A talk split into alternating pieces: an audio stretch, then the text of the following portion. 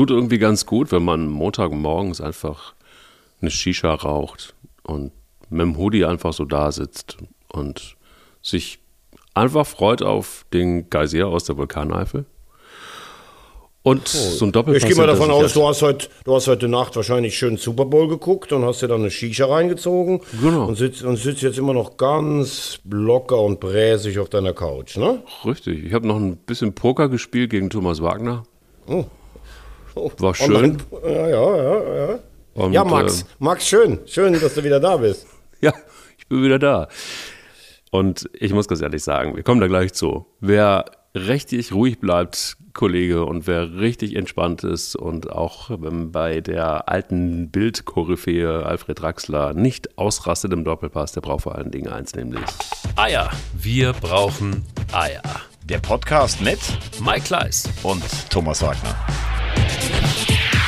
Das war schön. Ich habe gestern mal wieder äh, Doppelpass geguckt und es ist, war wirklich, ich habe deshalb geguckt, weil Max Kruse da war. Und ähm, schön ist tatsächlich zu sehen, ich weiß nicht, wie dir so geht, aber eine steile These von Alfred Draxler, die ist schon ein bisschen älter gewesen, diese These. Und da sagte er tatsächlich irgendwann mal vor 123 Jahren, er ist ja 124 Jahre alt, dass äh, Max Kruse dem Fußball schadet. Und ähm, das hat er dann, dann sind die beiden aufeinander getroffen und hat es nochmal bekräftigt. Und Max Kruse sagt einfach sehr, sehr trocken, ja, also wenn das bei jedem Fußball, also wenn jeder Fußballspieler so wäre wie ich, dann gebe ich Ihnen absolut recht. Aber ähm, ich finde, so mal Max Kruse kann man sich schon ganz gut leisten. Und Draxler brodelte, weil er irgendwie nicht das gekriegt hat, was er sich eigentlich erhofft hatte in dieser äh, Debatte. Respekt. Und ich äh, muss ganz ehrlich sagen, ich weiß nicht, wie du zu, zu Max Kruse stehst. Ähm, er hat äh, dann irgendwie auch immer wieder sich geärgert über Menschen wie uns, die gesagt haben, er hätte aus seiner Karriere mehr machen können, wenn, Punkt, Punkt, Punkt. Aber ich finde es eine coole Socke und ich finde es auch tatsächlich gut, dass er sagt, ja, wer bezahlt, da gehe ich halt hin. Punkt.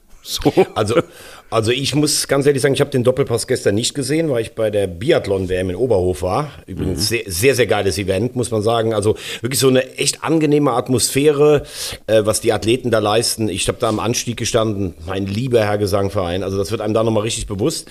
Äh, deshalb, wie gesagt, kein Doppelpass gesehen. Ähm, du hast heute Morgen noch das mal ganz kurz anklingen lassen. Also erstens mal finde ich es ja dann zumindest respektabel von Alfred Traxler, dass es auch so wiederholt, im Angesicht zu Angesicht. Das können ja auch wenige. Also mhm in der Anonymität äh, schreiben oder sowas. Und wenn man sich dann gegenübersetzt, ja, das habe ich ja so und so gemeint. Ähm, aber deine Reaktion, wie du sie gesagt hast, ist natürlich sehr, sehr trocken von Max Kruse. Und bei Max Kruse sage ich äh, ganz klar, also er hat dem Fußball ganz sicher nicht geschadet. Ja weil er, ein geiler, weil er ein geiler Zocker ist. Ja. Ähm, nicht nur am Pokertisch, sondern weil er einfach ein geiler Fußballer ist. Also er hat mich oft genug geärgert, wenn es gegen den HSV ging. Aber ähm, ich finde, dafür gehen Leute auch ins Stadion. Also ganz klar für äh, Team Max Kruse. Ich sehe ihn allerdings äh, auch in vielen Teilen sehr kritisch, weil ich finde, er kann eine Mannschaft auch mit seinem, er hat dann manchmal auch so eine Geste, ja, warum, warum spielt ihr mich nicht besser an? Er ist nie austrainiert. Also das musst du als Trainer in der Mannschaft schon austarieren können. Und auch wenn er es nicht hören mag, ich weiß gar nicht, ob er unseren Podcast hört. Doch, hört er. Ich, weiß ich es. Ich finde, er hat viel zu wenig aus seiner Karriere gemacht, weil er ein so begnadeter Fußballer ist, ein so begnadeter Linksfuß. Und er hat, glaube ich, nur 14 Länderspiele. Das ist viel zu wenig für einen Mann seiner Klasse.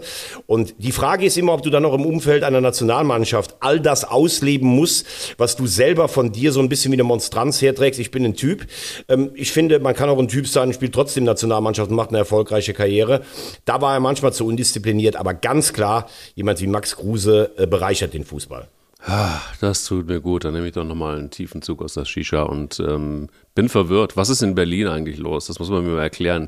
Die CDU gewinnt die Wahlen und bleiben wir bei der Farbe Schwarz. Sandro gewinnt gegen Gladbach. Das ist ja nicht mehr mein Berlin. Das ist doch nicht mehr also, mein Berlin. Also da frage ich mich ja erst nur ganz kurz, wir sind kein politischer Podcast. nein, nein. Was wird im, äh, in der SPD-Zentrale an so einem Wahlabend immer ausgeschenkt? Also wenn Kevin Kühnert und Saskia Esken und Frau Giffey sagen, ja, also haben wir, die Wahl gewonnen. wir sehen das als Auftrag, die Koalition fortzusetzen. Also ja, da, da war nicht nur Shisha im Spiel sicherlich. Das, das glaube ich auch, da war ja. einiges im Spiel. Aber es ist trotzdem nicht mein Berlin. Sandro Schwarz, also wie gesagt, ne, die Farbe spielen ja. wir gerne weiter.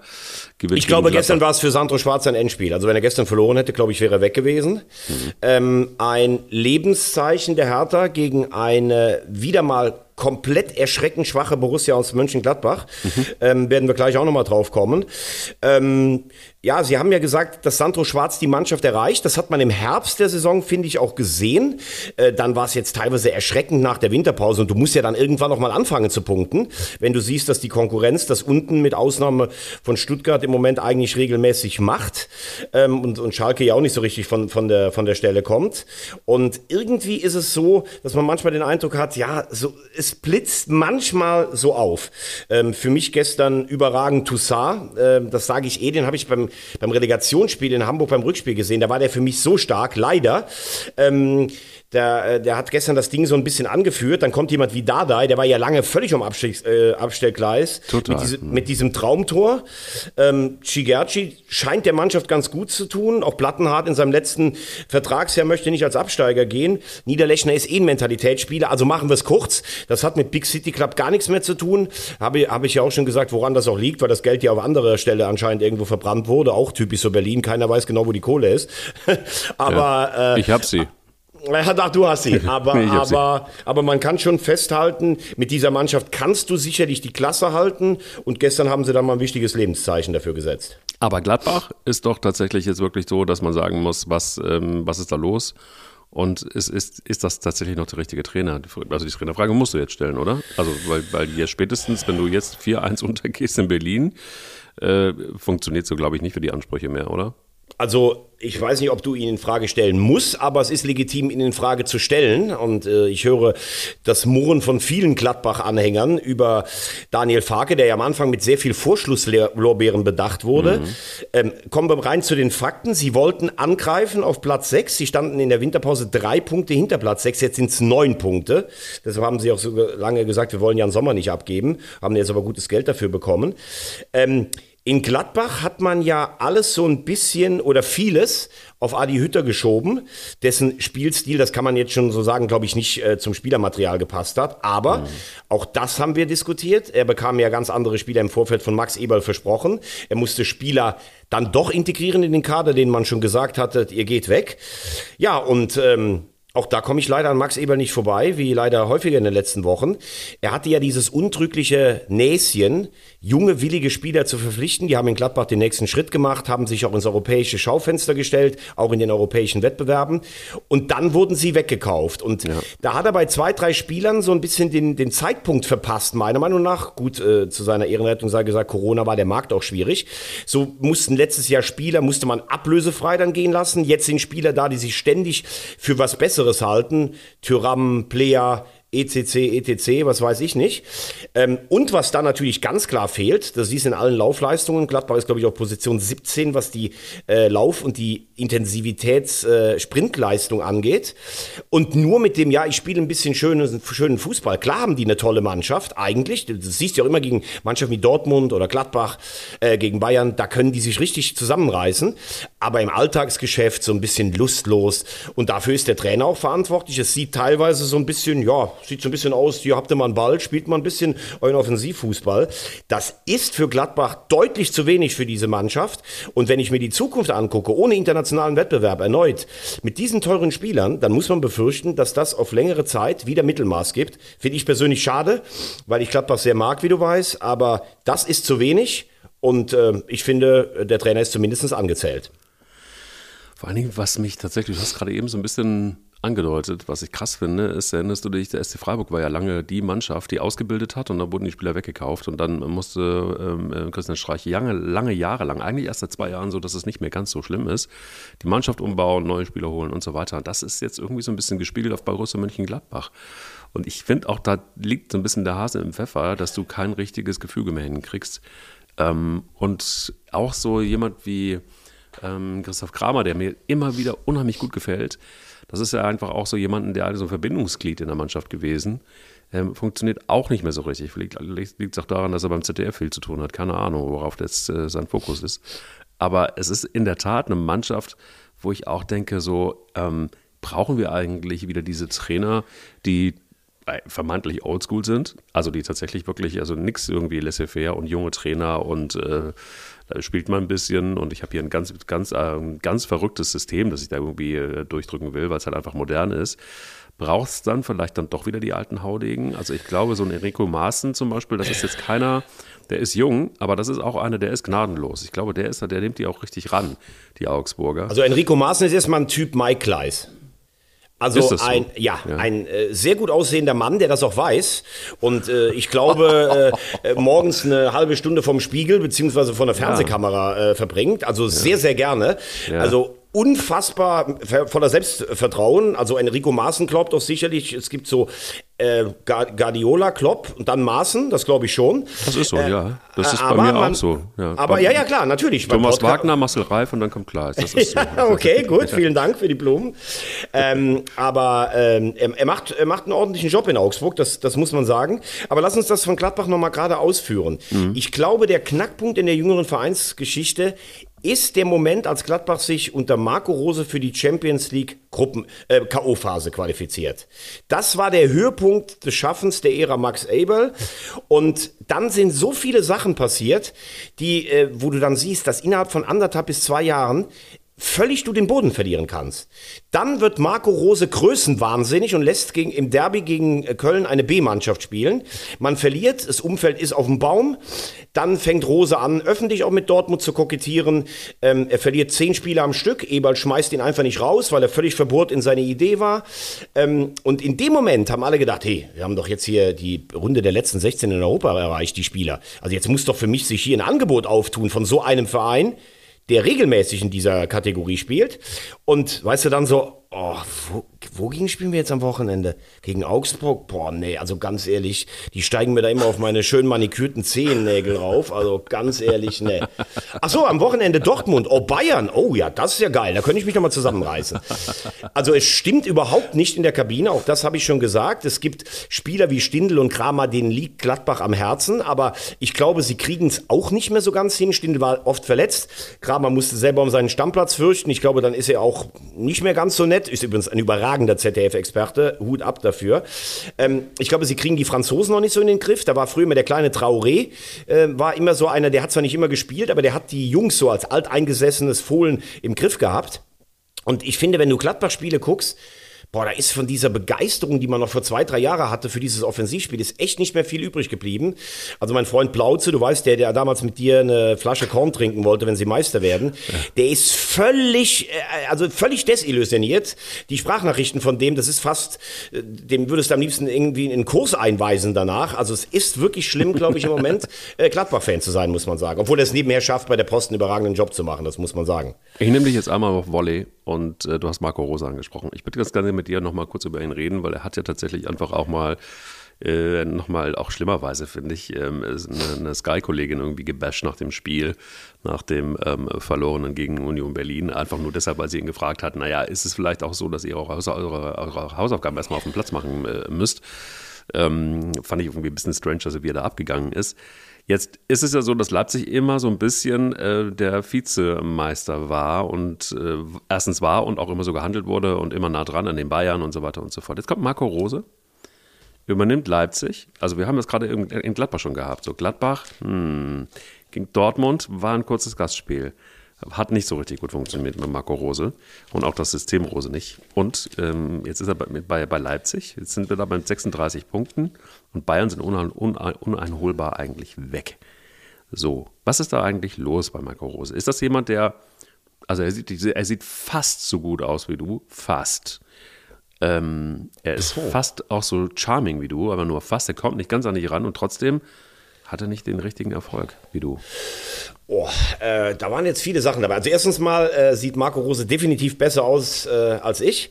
Ähm, klar, ich bin wahnsinnig charmant. Das stimmt. Da kommt er nicht ran, da kommt er ich nicht kenn. Ich kenne Marco Rose nicht so gut. Äh, also ich kenne ihn, aber ob er jetzt so charmant ist, das weiß ich nicht. Äh, die Bayern sind weg. Also du meinst von Leipzig sind sie Von jetzt Leipzig weg. sie ja, weg, ja, okay. Ja, ganz weg würde ich jetzt auch noch nicht sagen, aber das war natürlich im Meisterschaftsrennen ein äh, richtiger Rückschlag für Leipzig. Da bin ich bei dir. Aber äh, also Marco Rose jetzt ähm, nur so als Kurzzeittrainer, das weiß ich nicht, denn er hat ja jetzt, glaube ich, 18 Spiele mit Leipzig nicht verloren. Also er hat ja die Saison komplett gedreht. Also für sein Wirken in Leipzig bisher, muss ich sagen, bekommt er von mir wirklich eine, bekommt er von mir alle Blumen, die du kriegen kannst. Mhm. Ähm, obwohl, wie gesagt, mich Leipzig als Konstrukt überhaupt nicht interessiert. Äh, mhm. Äh, ich das auch nicht mag. Ähm, nur, äh, du hast gerade diese Diskussion angesprochen. Also die Kollegin Tabea Kemme, mit der ich während der WM auch zusammenarbeiten durfte. Sehr, sehr nette nette Kollegin, sehr kompetente Kollegin, finde ich ganz toll. Äh, trotzdem hat sie auch schon eine Art, also die sagt jedem und allen die Meinung. Dann muss sie auch damit natürlich äh, rechnen, dass, dass ein Trainer dann noch sagt, ne, das sehe ich komplett anders.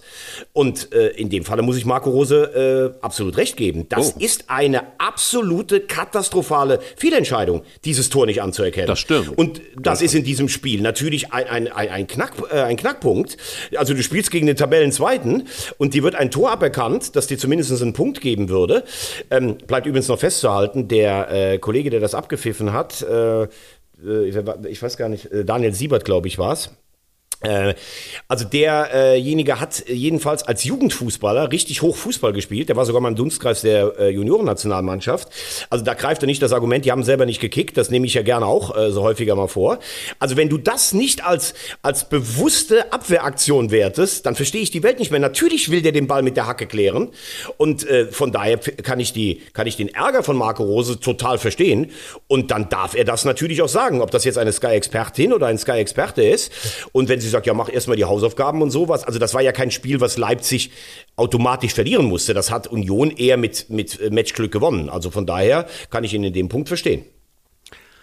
Oh, okay, guck mal, dann nimmt er jetzt irgendwie seinen Freund und Körperstecher auch noch in Schutz. Naja. Nee, ich bin, äh, Marco Rose ist überhaupt nicht mein Freund. Ich habe den auch richtig äh, hart kritisiert ja, ja. Äh, für das in Gladbach äh, und für seine Wechselgebaren. und in Dortmund hat er auch nicht geliefert. Aber da muss ich sagen, was, was Recht ist, muss dann auch Recht bleiben, meiner Meinung nach. Ich bin da tatsächlich Team Sky so ein bisschen und denke mir so, ja, das war eine Fehlentscheidung, aber trotzdem ähm, gab es ja immer noch genug Zeit und sie haben nicht schlecht gespielt. Also äh, Union war jetzt auch nicht drückend überlegen oder so. Ähm, ja, aber dann ist doch, wenn du ein Tor, ein reguläres Tor aberkannt bekommst, ist doch ein entscheidendes Ding. Also wir reden ja, ja jetzt ja. nicht davon, dass das das 2-4 gewesen wäre bei einer 1-4-Niederlage.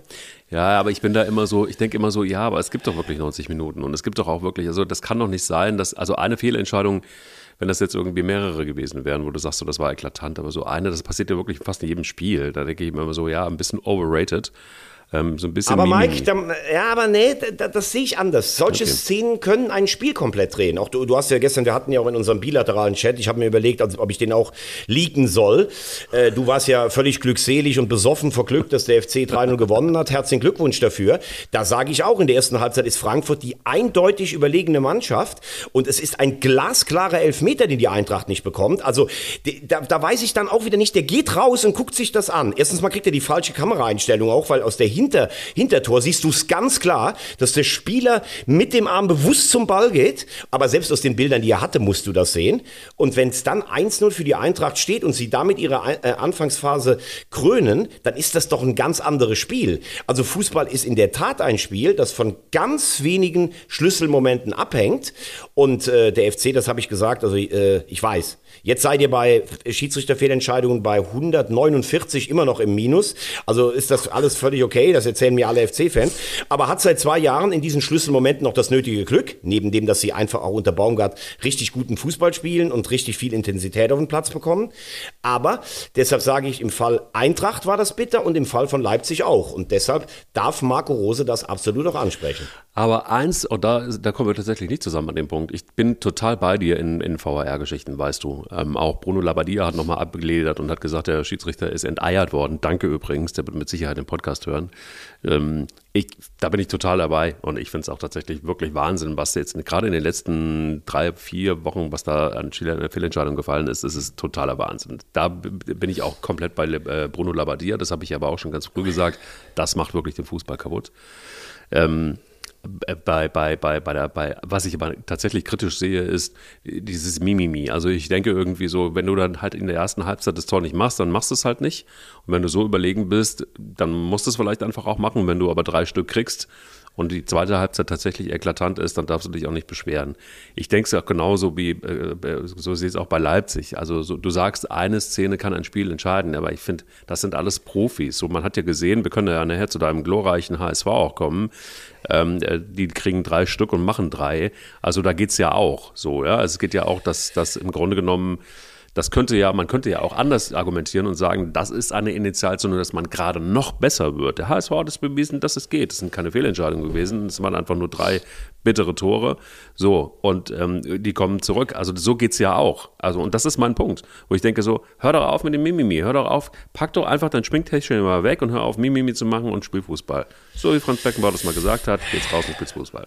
Ja, so. du, aber nur weil es mal funktioniert oder in anderen Spielen auch mal geht oder Initialzündung, heißt das ja nicht, dass das die Regel ist. Also sowohl Frankfurt als auch Leipzig spielen gegen den jeweils starken, ebenbürtigen Gegner. Und wenn du deine Überlegenheit oder ein reguläres Tor nicht krönen kannst, äh, damit dann äh, Fußballspiele laufen ja auch in Phasen, dann kriegt der Gegner plötzlich Oberwasser.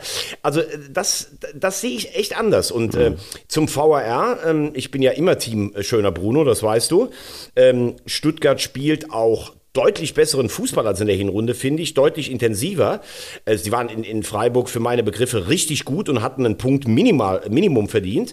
Ähm, hier muss ich Bruno allerdings in einem Punkt widersprechen. Es sind zwei klare Elfmeter. Ähm, deshalb äh, hat das das Spiel nicht beeinflusst. Aber seine Frage ist natürlich komplett richtig. A, warum sieht Stegemann das am Platz nicht?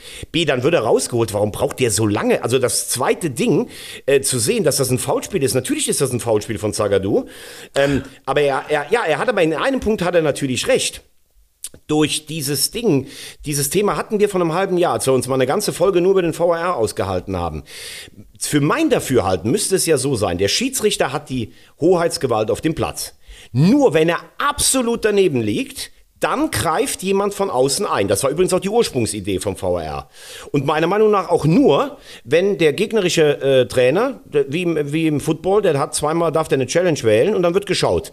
Und wenn du eine Challenge äh, genommen hast und es wird nicht bestätigt, dann hast du eben nur noch eine. Das wäre für mich das ideale Maß eigentlich. Ähm, und jetzt ist es so, der Schiedsrichter ist sich selber nicht ganz sicher, ach, ich pfeife mal lieber nicht weil da kommt ja eh noch einer, der, mir, der mich nochmal korrigiert. Das schwächt die Autorität, und da bin ich ganz klar bei Bruno, die Schiedsrichter wissen ja gar nicht mehr, was sie zu machen haben. Und dann haben wir das Zweite, bei der WM hat es übrigens richtig gut geklappt.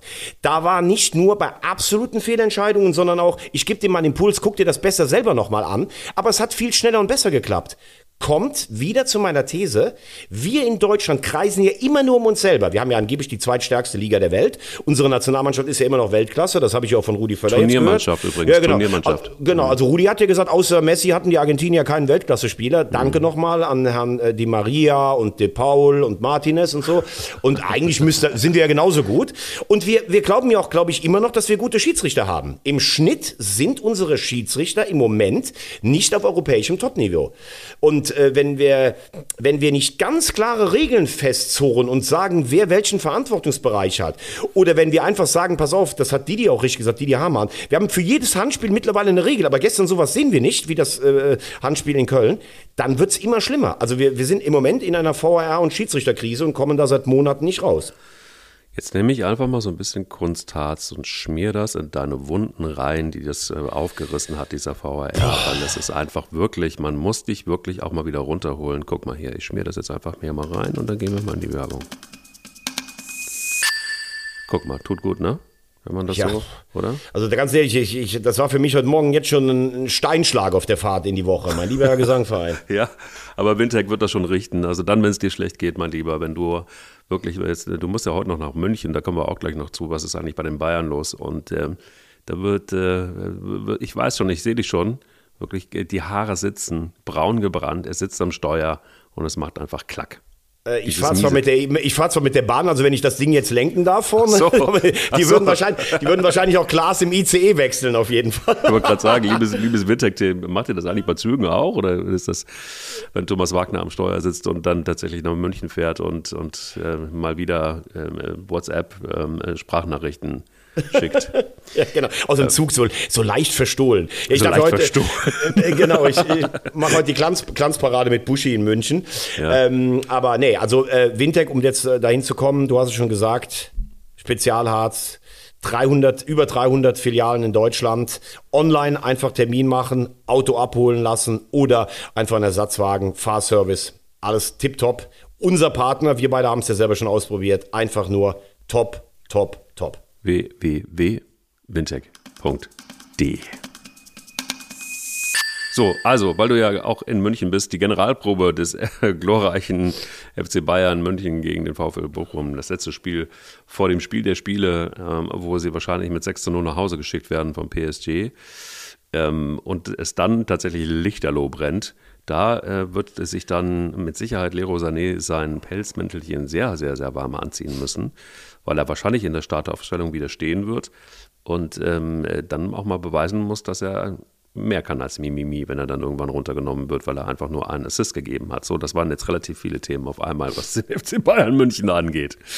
Absolut, absolut. Also, aber klar, du hast ja gesagt, äh, wir schauen auf diese, äh, in Anführungszeichen, Hashtag Generalprobe. Ja, ähm, also erstmal glaube ich niemals, dass die Bayern ähm, äh, richtig untergehen in Paris, mhm. weil Paris hat ja auch enorme Probleme. Also ich glaube, die haben nur fünf von zehn Spielen gewonnen in diesem Jahr. Die haben per permanentes Verletzungspech. Die Mannschaft wirkt überhaupt nicht homogen zusammengespielt. Mhm. Ähm, allerdings haben sie natürlich eine individuelle Klasse mit Messi, mit Neymar, mit Ramos, mit Donnarumma und äh, jetzt heißt es ja doch, das was Nagelsmann die ganze Zeit schon befürchtet hat, dass Mbappé doch spielen könnte, ja. ähm, weil er äh, jetzt im, im Training gestern gesichtet wurde. Du, wir wissen ja beide nicht genau, was er für eine Verletzung hat. Ne? Also ich könnte mir natürlich vorstellen, dass sie ihn vielleicht auf die Bank setzen, einfach aus psychologischen Gründen. Vielleicht war es auch nur eine leichte Verhärtung, vielleicht war es ein leichter Riss oder sowas und äh, er ist für 20 Minuten noch einsatzbereit.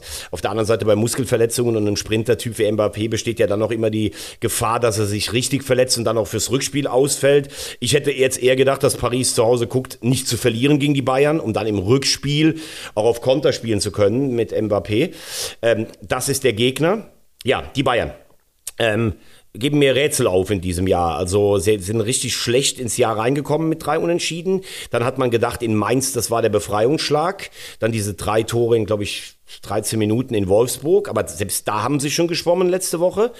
Und gegen Bochum, das war jetzt auch nicht so, wo du sagst, gut, die Bayern schießen die schnell äh, vier Dinger und schonen sich dann für Paris. Irgendwas knirscht da im, im, im Gebälk. Äh, das ist auch so, Nagelsmann anderthalb Minuten nur bei der, bei der Mannschaft, scheißt die zusammen, guckt sich dann draußen auf dem iPad Szenen an, die Mannschaft sitzt noch in der Kabine.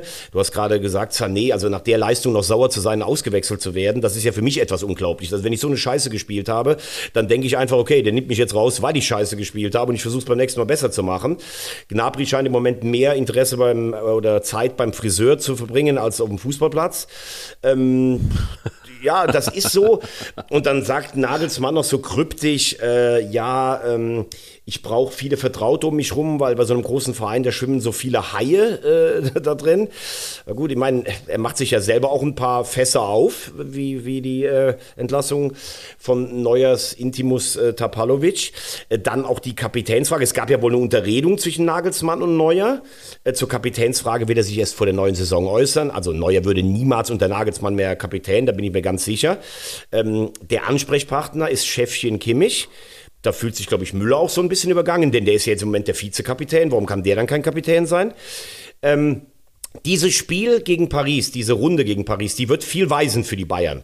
Wenn die Bayern Paris ausschalten, dann haben sie einen der Top-Favoriten ausgeschaltet und dann ist, ich sehe jetzt vielleicht City, die ich sagen würde, die sind eine harte Nummer, wobei die ja auch oft genug bewiesen haben, auf die unterschiedlichsten Arten und Weisen die Champions League zu verlieren.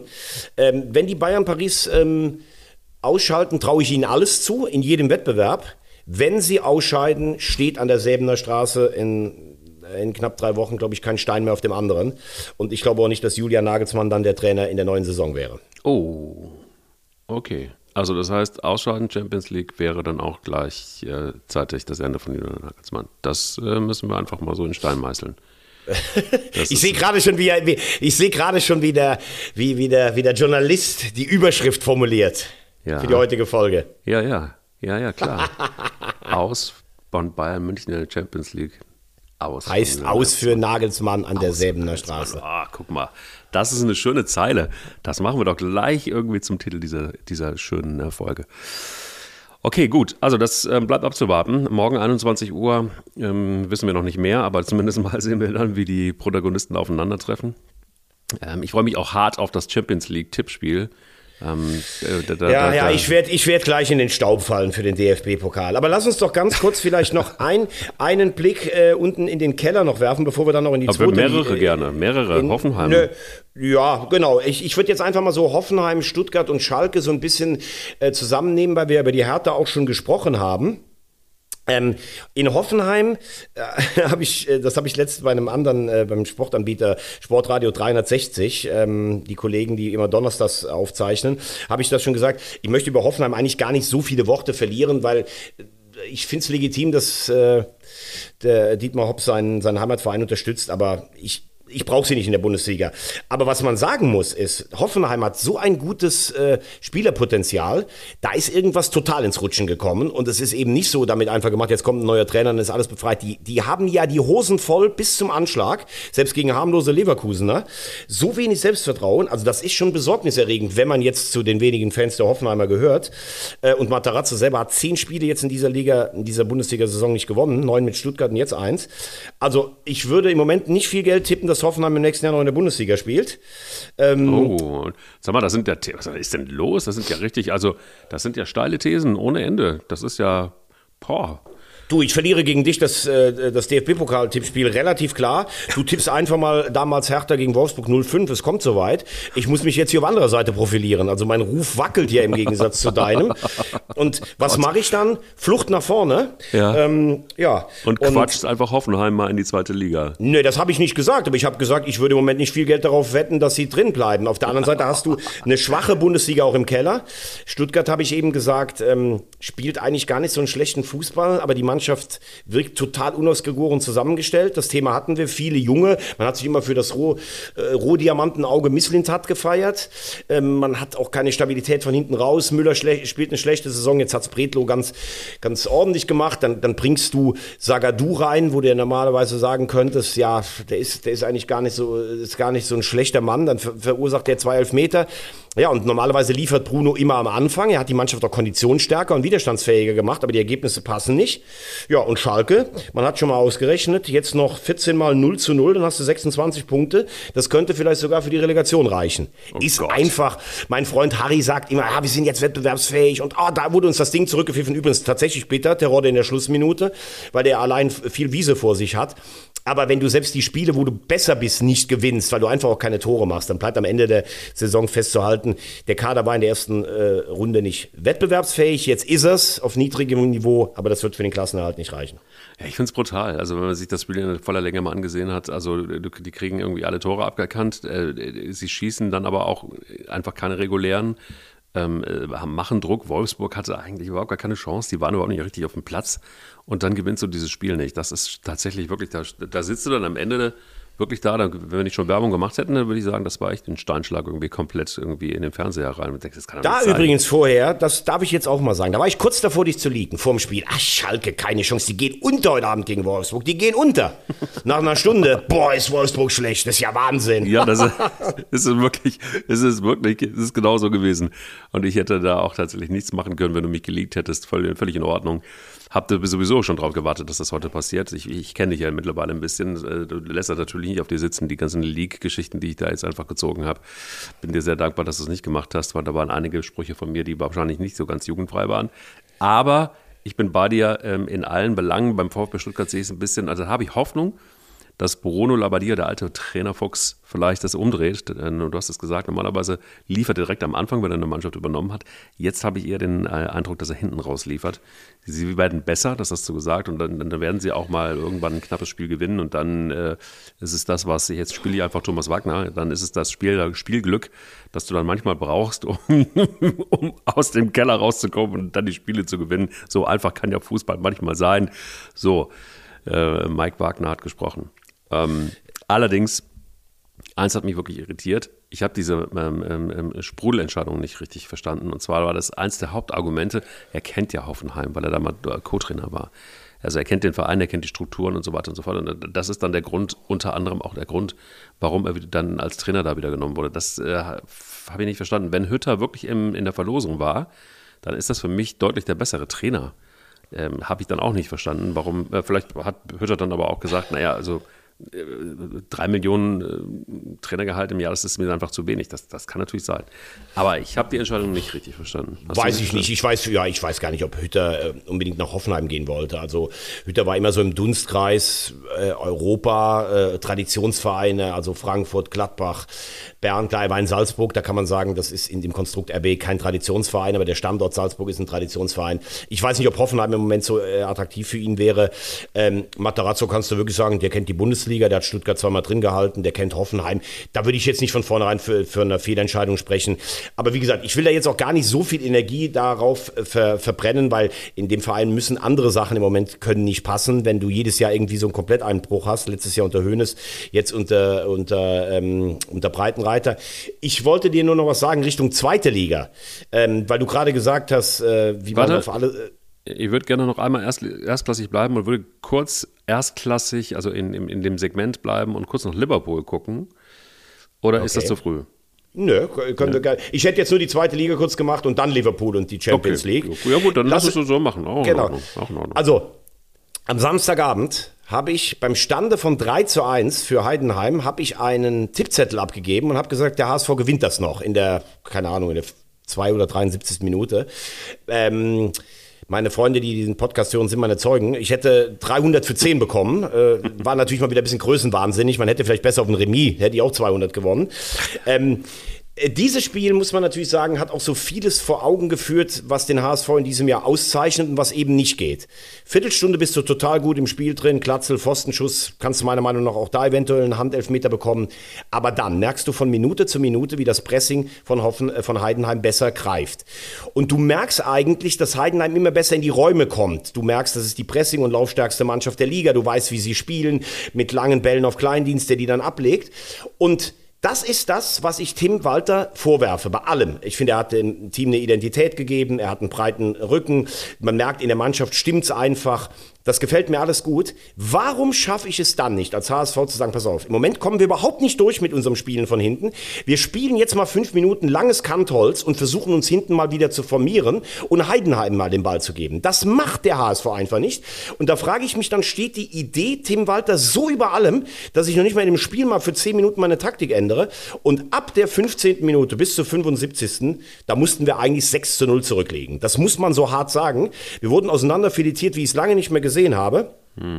Dann allerdings in den letzten 20 Minuten so zurückzukommen, mit solchen Einwechslungen, Katterbach überragend, Nemeth wieder getroffen, äh, Benesch richtig gut gespielt, äh, für Montero hat es mir leid getan, kam in eine völlig verunsicherte Mannschaft und dann drei solche teilweise Traumtore zu erzielen, das ist natürlich überragend. Das wäre dem HSV, glaube ich, in den letzten Jahren nicht gelungen und deshalb trotz einer sehr starken Darmstädter Mannschaft, die gestern ja auch wieder Top-Moral gezeigt hat, sind wir am 32. Spieltag durch. Ich habe mir das Spiel ähm, äh, St. Pauli gegen Kaiserslautern vor der Länge reingetan und musste ganz ehrlich sagen, ich war ganz schön geschockt. Ähm, ich war deshalb geschockt, weil ich irgendwie überhaupt nicht verstanden habe, da war nichts mehr von dem da, was eigentlich der Schuster die ganze Zeit hat spielen lassen. Also wirklich über den Kampf und sich reinhängen und so weiter. Ähm, St. Pauli war derart überlegen, also die hätten das Spiel eigentlich im Grunde genommen 4 zu 0, 5 0 gewinnen müssen. Ähm, Kaiserslautern hatte überhaupt gar keine Chance. Und was, was ich irgendwie krass, krass fand, erst als das 1-0 fiel, dann kam der erste FC Kaiserslautern, den man tatsächlich in dieser Saison auch kennt. Kämpferisch, ähm, voll nach vorne, brachial. Ähm, war natürlich dann viel zu spät. So, dann gab es noch die eine oder andere Chance, dann hätte man es noch machen können, zumindest einen Ausgleich. Ich glaube, das Lieblingsergebnis des ersten FC Kaiserslautern ist per se 1 zu 1. Weiß gar nicht, wie, sie, wie oft sie das gespielt haben. Achtmal. ähm, und ähm, dann siehst du, dass Dirk Schuster im Grunde genommen eigentlich ein reines Taktikspiel bis dahin gespielt hat. Zettelchen werden da irgendwie dem Spieler rübergegeben, ähm, dem Kapitän, der dann irgendwie kurz liest und es dann wieder äh, wegschmeißt. Dann äh, wird er mit einer Mannschaft gesprochen. Also das war ein bisschen Nagelsmann-resk irgendwie, was da passiert ist.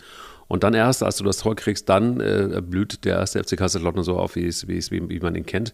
Das war deutlich zu wenig. Und man hat, hat, hat einfach auch so viel Respekt vor, vor St. Pauli gehabt, irgendwie un, völlig unbegründet. Äh, fand ich ein komisch, komisches Spiel. Und ähm, ja, jetzt haben wir den Salat. Jetzt haben wir nämlich ähm, Platz 5 und äh, Paderborn auch mit 35 Punkten auf der 4. Ja. Das, Paderborn, äh, muss man sagen, äh, spielt äh, einen überragenden Knallstart aus der Winterpause. Ähm, ein Wort zu lautern. Die Saison ist bislang überragend. Das wollen wir echt mal festhalten. Aber das ist das, was ich dir die ganze Zeit schon sage. Wenn du spielerisch relativ wenige Ideen hast und dein Spiel darauf fußt, dass du Zweikämpfe gewinnst, dass du stabil bist, dass du mit Wucht zu Hause Tore machst, dass du auswärts lange ein Unentschieden hältst und dann vielleicht konterst oder so, es ist spielerisch, und das werfe ich überhaupt niemandem vor. Die Saison ist Note 1, die Lautern spielt, aber es ist nach vorne von der Idee, von der Kreativität natürlich eigentlich ein Stück weit zu wenig, um aufzusteigen. Und dann kann gegen einen Gegner, der jetzt einen Lauf hat, der auch zu Hause eine Wucht entwickeln kann, kann so ein Spiel mal kommen. Du hast gestern gesehen, all die Defizite, die Kaiserslautern hat, hast du gestern in einem Spiel gesehen. Ist vielleicht sogar besser, als wenn du sie in drei Spielen immer zur Hälfte siehst. Aber ich sage ganz klar, das wird meiner Meinung nach nicht für den Aufstieg reichen. Aber trotzdem ist das natürlich eine Bombensaison, die Lautern spielt. Und Dirk Schuster ist da der absolut richtige Trainer für den Betze. So, jetzt aber. Trainer am richtigen Ort. Klopp. Wer sagt's ihm? Wer sagt's ihm, wenn es heute Abend gegen Everton schief geht? Wer sagt's ihm? Ja, du sagst es ihm. Also es gibt nur einen, der es ihm sagen kann. Das bist du. Also äh, irgendwann muss es ja auch mal raus. Also Kloppo als Journalist zu sagen, äh, deine Zeit ist abgelaufen, da brauchst du aber die dicksten Eier, die dieser Podcast jemals gesehen hat. Definitiv. Aber dann haben wir halt auch schnell wieder Hörer bis Bagdad. Ähm, das, das, das muss dann auch mal sein. Also da musst du dich in den Dienst äh, der Podcast-Mannschaft stellen. Das der Sache stellen einfach. Ja, genau. ne? So, also es ist so, dass ich glaube, dass Jürgen Klopp dieses Spiel verlieren wird. Und ich glaube auch, dass, dass er dann nicht mehr lange Trainer sein wird. Also irgendwie, ich kann mir nicht vorstellen, dass er unkündbar ist. Das ist er sowieso nicht. Aber ich, ich glaube einfach, jetzt gibt es da tatsächlich einfach auch Druck von außen. Ja, der Druck erhöht sich. Und Liverpool ist ein Abziehbild seiner selbst. Das, ist ja, das hat ja nichts mehr mit Liverpool zu tun. Wir haben es in der letzten Folge ja auch schon angesprochen und ähm, es ist nicht besser geworden. Ich, ich weiß es nicht. Ich, ich finde auch seine, seine, seine, er verteidigt sich zu sehr in den Interviews. Er wird äh, tatsächlich genauso, wie du es gerade eben ja so ein bisschen ähm, ähm, äh, lustig angesprochen hast, er wird bissig und äh, bissiger denn je, weil er wahrscheinlich einfach auch merkt, ähm, boah. Also vielleicht wäre es auch ganz gut, ähm, den Abgang von selbst zu machen, ähm, auf eine charmante Art und Weise. Ich wüsste jetzt auch nicht wie, aber irgendwie ist es ja so, er hat nicht das Spielermaterial und er hat es vielleicht nicht bekommen, was er brauchte. Ähm, dementsprechend ist es dann vielleicht einfach auch irgendwann nicht mehr möglich in einer wahnsinnig starken Liga. Ähm, ich, also du hast, du hast viele, viele Sachen jetzt angesprochen, aber er hat schon, er hat sich natürlich in den sechseinhalb wahnsinnig erfolgreichen Jahren eine Position erarbeitet. Es Klar. wird auch kein Spieler verpflichtet, den er nicht will. Natürlich können die jetzt nicht mit dem Geld um sich werfen wie Chelsea oder Manchester City, aber dennoch hat Liverpool schon Geld und Mittel und vor allen Dingen auch einen strahlenden Namen. Ich glaube einfach, ähm, dass die Art, sieben Jahre ist ja eh ein Wahnsinn, wie lange der jetzt schon da ist, aber sieben Jahre in Dortmund und es wiederholt sich meiner Meinung nach die Geschichte von Dortmund jetzt gerade in Liverpool. Nach sieben Jahren haben sie Sachen verselbstständigt. Viele Spieler sind diesen ganzen Weg fast mitgegangen. Ne? Also du hast so einen Milner, einen Henderson im Kader, du hast Salah. relativ schnell Firmino geholt, Salah war lange da und sowas.